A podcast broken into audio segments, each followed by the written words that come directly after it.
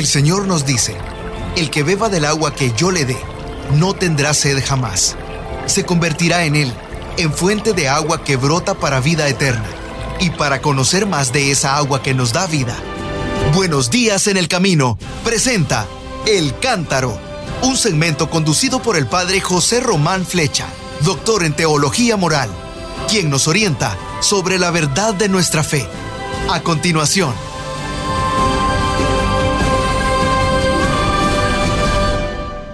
Mis queridos hermanos, queridas hermanas, buenos días nos dé Dios. Soy el padre José Román Flecha, sacerdote de la diócesis de León, en España, y les hablo desde la ciudad de Phoenix, en Arizona. ¿De qué vamos a hablar hoy? Bueno, pues a muchos de ustedes les he contado que hace muy pocos días ha aparecido un libro mío que se titula Orando con Mateo.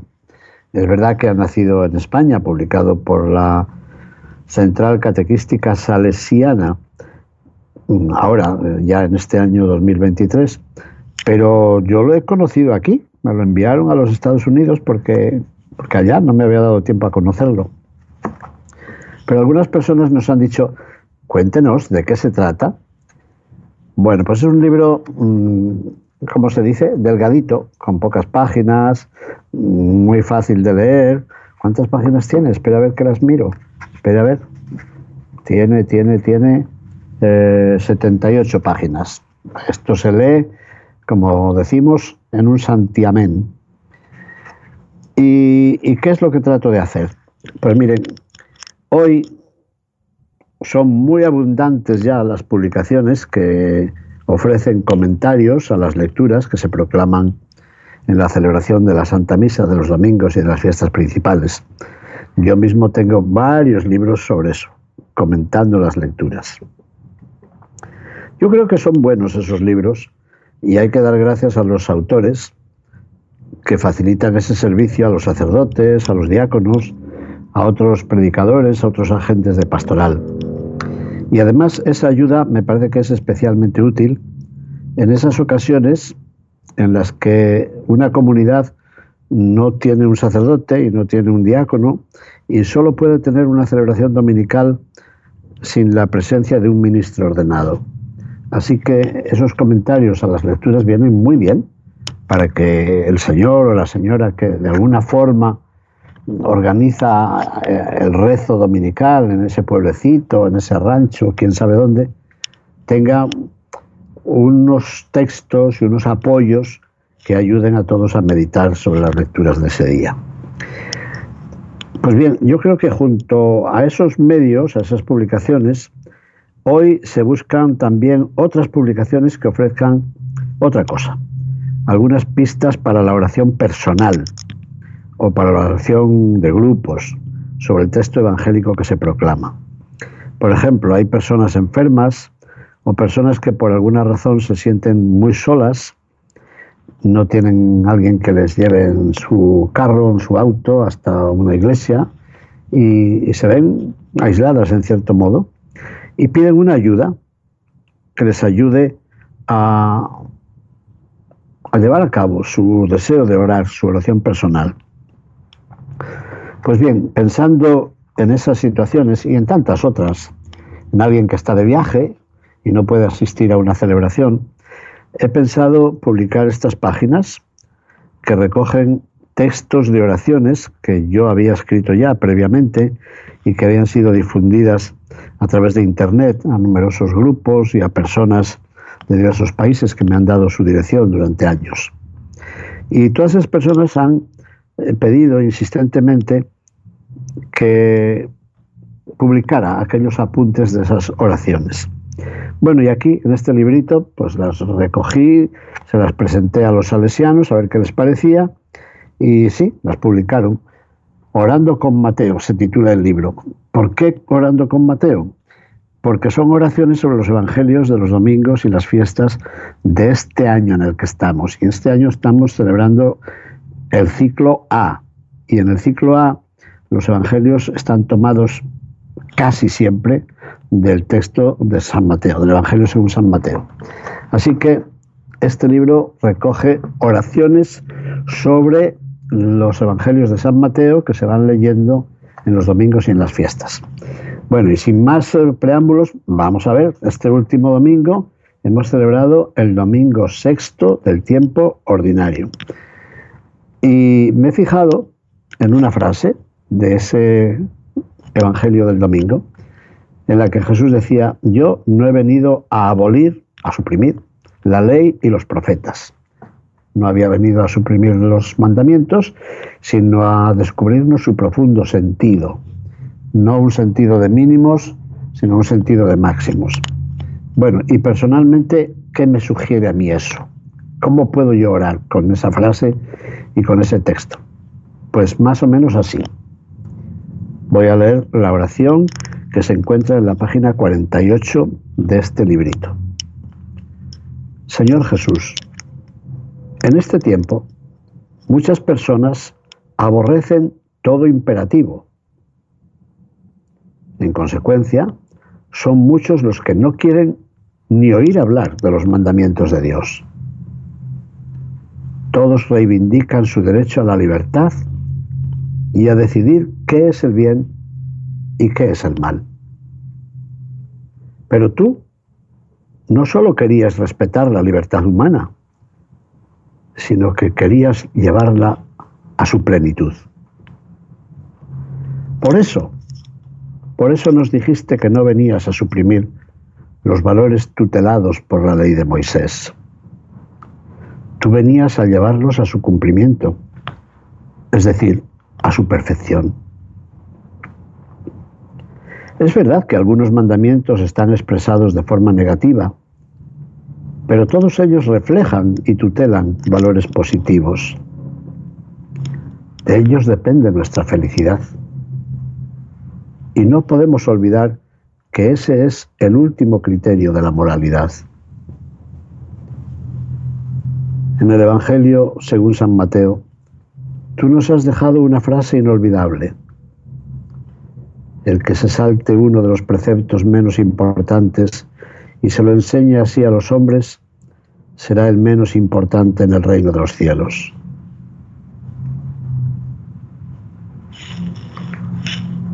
Quiero meditar sobre esa frase. Saltarse un precepto del Señor equivalía para ti a desobedecer al Señor que había promulgado esos preceptos. Así que el desprecio de los valores éticos y morales era para ti en realidad un desprecio del orden religioso. Tú no querías saltarte los preceptos, venías a enseñar, a enseñar a los hombres a ignorar los preceptos del Señor. No, enseñar a los hombres a ignorar los preceptos del Señor era una maldad una maldad mil veces condenada por los antiguos profetas. Ya el profeta Isaías denunciaba a los que al bien llamaban mal y al mal llamaban bien.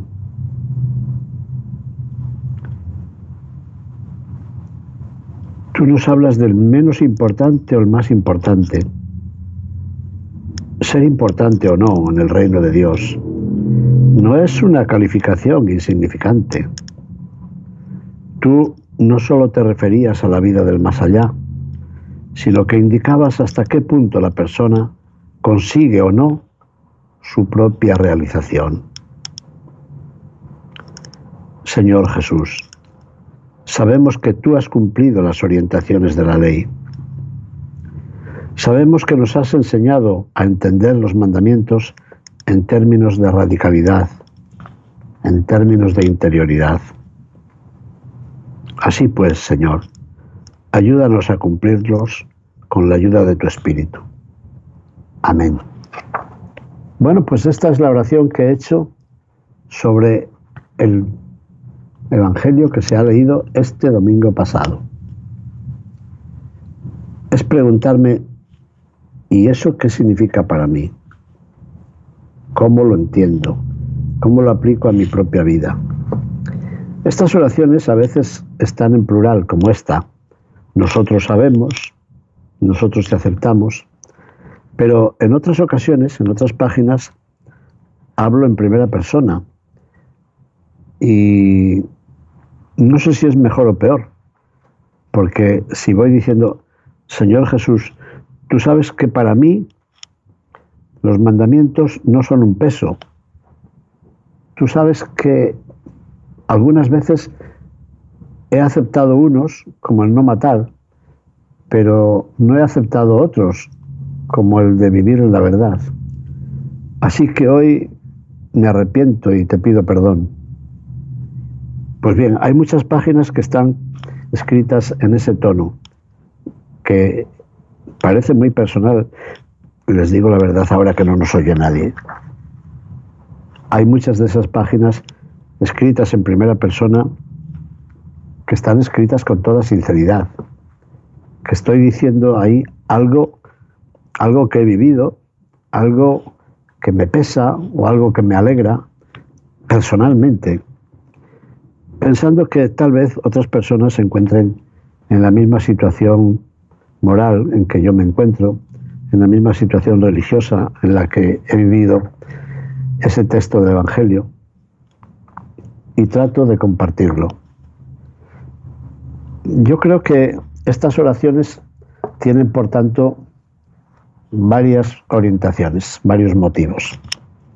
Primero, tratan de enfrentarme a mí personalmente con el texto del Evangelio. No solo de explicarlo como un maestro, sino de presentarme como alguien al que el Señor le está hablando. Por tanto, trato de ver qué eco la palabra de Dios despierta en mi persona tienen, por tanto, un sentido profundamente personal. No siempre para subrayar mi falta, mi fracaso, mi pecado. No, el Evangelio no nos presenta solamente ese rostro, ese rostro de acusación. Muchas veces me alegro también. Señor, me da mucha alegría esta palabra que has pronunciado. Y me da alegría por esto y por esto y por esto. O me ayuda a descubrir este aspecto de la, de la realidad que yo tenía un poco olvidado. Así que te doy gracias por ello. O te pido que me ayudes, como termina esta oración, que me ayudes a vivir estos valores que nos has presentado en este domingo. Así que, en primer lugar, como digo, las oraciones de este librito tienen un carácter personal. En segundo lugar, tienen también un carácter eclesial. Cuando digo nosotros sabemos, mm, yo creo que me estoy recordando del Evangelio según San Juan capítulo 3, que recuerda la visita de un fariseo, un miembro del Sanedrín, que se llamaba Nicodemo, fue a visitar a Jesús en la noche. Y ahí aparece varias veces, nosotros sabemos, y dicen los especialistas, estudiosos de la Sagrada Escritura, que ese nosotros sabemos está reflejando ya la conciencia de una comunidad cristiana. Ese nosotros era verdadero. Está hablando de un grupo de cristianos que saben quién es la verdad, dónde se encuentra la verdad, quién es el Salvador y cómo llega a nosotros la salvación. Así que cuando en este libro varias veces se habla de nosotros, nosotros sabemos, nosotros pensamos, nosotros estamos siguiendo, ya lo han visto. Por ejemplo, en la oración que acabo de leer se dice, no podemos olvidar que ese es el último criterio de la moralidad. Bueno, pues ese no podemos olvidar se está refiriendo ya a los cristianos. Por tanto, tienen un carácter eclesial. Por favor, no es que yo trate de resumir todo el sentido de toda la cristiandad.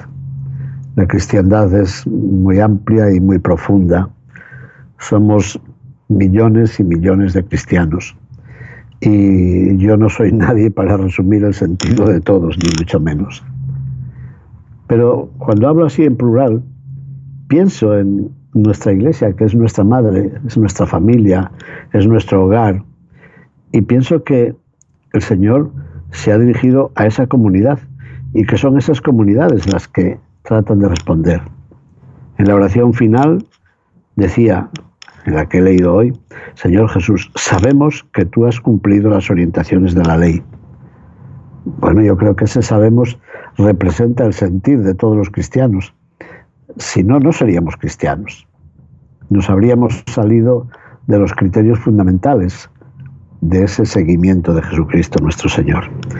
Así que de alguna forma estas oraciones no solamente reflejan los sentimientos, los gozos o los fracasos de la persona y de la persona que les está hablando ahora, ahora mismo, sino que pretenden resumir también cuáles son los ideales, cuáles son los valores, cuál es la vocación de esta comunidad llamada Iglesia, a la cual, gracias a Dios, pertenecemos.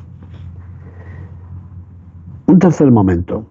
Yo creo que además de ser unas oraciones personales y de ser unas oraciones que reflejan el sentir de la Iglesia, con mucha frecuencia en estas oraciones, el autor, que es este servidor de ustedes, se refiere también a la humanidad. Porque si digo, eh, estamos cansados de la palabrería de algunos que tratan de seducirnos, por ejemplo, ¿eh? evidentemente no solo me refiero a mí mismo, y no solo me refiero a la Iglesia, seguramente que hay también miembros de otras confesiones religiosas aunque sean judíos o musulmanes o sintoístas, que también están cansados y que están buscando la verdad de una forma o de otra. Si estamos abrumados por la publicidad o por el consumismo, eso no es eh, patrimonio exclusivo de los cristianos, sino también de familiares de usted que se dicen, no sé si ateos o agnósticos o no creyentes sin más, pero que muchas veces manifiestan también su disconformidad, su malestar por lo que estamos eh, sembrando en este mundo. Odios, violencias, indiferencia, guerras. Así que cuando a veces digo, nosotros, Señor, estamos buscando la bienaventuranza, estamos buscando la felicidad. Ahí no solamente hablo de mí, y no solamente hablo de una comunidad cristiana a la que conozco o de los ancianos con los que vivo en la residencia en Salamanca, sino que me estoy refiriendo también a personas no creyentes que conozco y a las que estimo y a las que amo y a las que veo también descontentas, descontentas por lo que estamos haciendo o por lo que no estamos haciendo. Y en ese sentido, estas oraciones tratan de tener un toque y un color de humanidad, de humanidad y de humanización, presentándonos cuáles serían los valores que nos harían más humanos y al final más felices. Eso he querido, que las oraciones tengan un toque también ecuménico, en el sentido más amplio de la palabra, que cualquier persona pueda sentirse reflejada. Ustedes se han fijado cómo los últimos papas, desde Juan Pablo II, pero también el Papa Francisco muchas veces, incluso ante personas que no son creyentes, hacen oración. Bueno, y algo parecido vemos también en los políticos de algunos estados, como en Estados Unidos, también el presidente de Estados Unidos hace una oración en público cuando toma posesión del cargo, por ejemplo.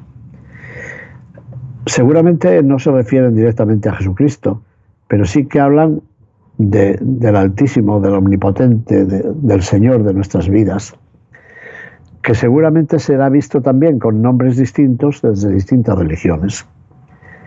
Pero si Dios es uno, seguramente nuestras oraciones llegarán a Él desde cualquier lugar en el que hayan sido formuladas.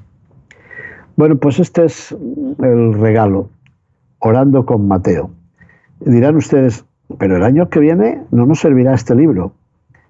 Mm, no tanto, pero estoy preparando el segundo, que sería Orando con Marcos, ciclo B, y que nos podría servir desde el Adviento del año 2023 y todo el año 24 hasta hasta noviembre del año 24. Y dirán ustedes, ¿y el ciclo C? pues habrá que ir pensándolo también. Está bastante preparado, se lo aseguro. Por si acaso el Señor nos llama a su reino antes que queden escritos los tres libritos. Oraciones para el ciclo A, oraciones para el ciclo B, oraciones para el ciclo C. Por lo menos esa es mi esperanza en este momento. Que puedan servir de alguna forma para fomentar la meditación orante de la palabra de Dios. No solamente hemos de procurar eh, el saber, el conocer, lo dice muchas veces el Papa Francisco, conocer este versículo, conocer esto otro, sí, está bien, hay que escudriñar las escrituras, pero hay que convertirlas también en plantilla, en modelo para nuestra oración. Repito, oración personal, oración eclesial y oración de toda la humanidad. Pues muy bien, mis hermanos, ahí les presento este, este fruto de, muchos ratos de oración a lo largo de todo un año. Mm, ya está dicho al principio, estas oraciones no han sido escritas ahora, sentado a la mesa, a tavolino, como dicen en Italia, y vamos a escribir hoy oraciones para todo el año. No, sino que fueron escritas en el anterior ciclo A, fueron escritas mm, semana tras semana para ser enviadas a todas las personas que me han dado su dirección. Pero hay muchos que no me han dado su dirección, claro.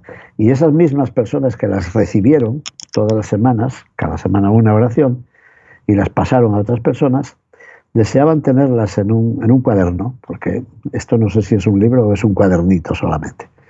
Deseaban tenerlas a mano en un cuaderno. Y ahí están. Mis hermanos salesianos las han publicado muy bien, tienen el tipo de letra bastante leíble, legible, y han publicado una oración en cada página, lo cual me parece muy bueno metodológicamente. Este es un libro que no está escrito para leerlo eh, todo de una vez, sino para leerlo semana tras semana, para preparar la liturgia o para meditar el sábado en la tarde o el domingo en la mañana o después durante la semana, quiero seguir orando sobre el Evangelio que se va a proclamar, que se está proclamando o que se ha proclamado en este domingo. Bueno, pues yo se lo ofrezco a Dios nuestro Señor, a Jesucristo, nuestro hermano, a la Iglesia, nuestra familia y a todos ustedes.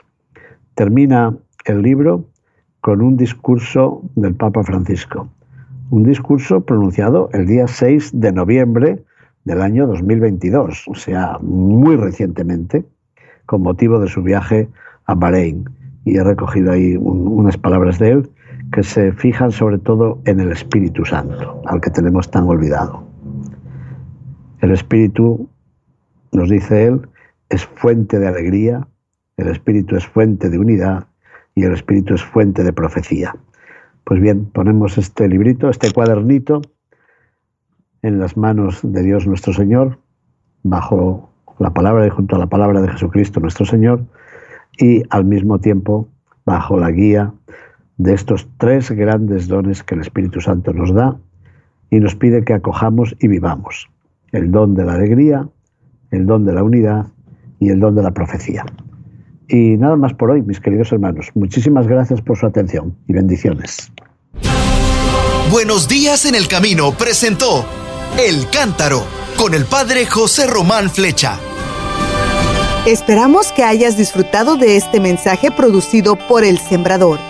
Si resides en Los Ángeles y a sus alrededores, recuerda que puedes ver la programación de ESNE las 24 horas al día a través de la señal abierta digital en canal 56.2 y por la radio. También nos puedes escuchar y ver por medio de la aplicación ESNE en tu celular. Búscanos en las redes sociales y en nuestro canal de YouTube como Noel Díaz ESNE. No te pierdas la gran variedad de mensajes y artículos religiosos para el crecimiento de tu vida espiritual. El número de nuestras oficinas es el 773 777-7773 y puedes visitarnos por internet a elsembrador.org. El Sembrador Nueva Evangelización. Gracias por ser parte de esta gran familia.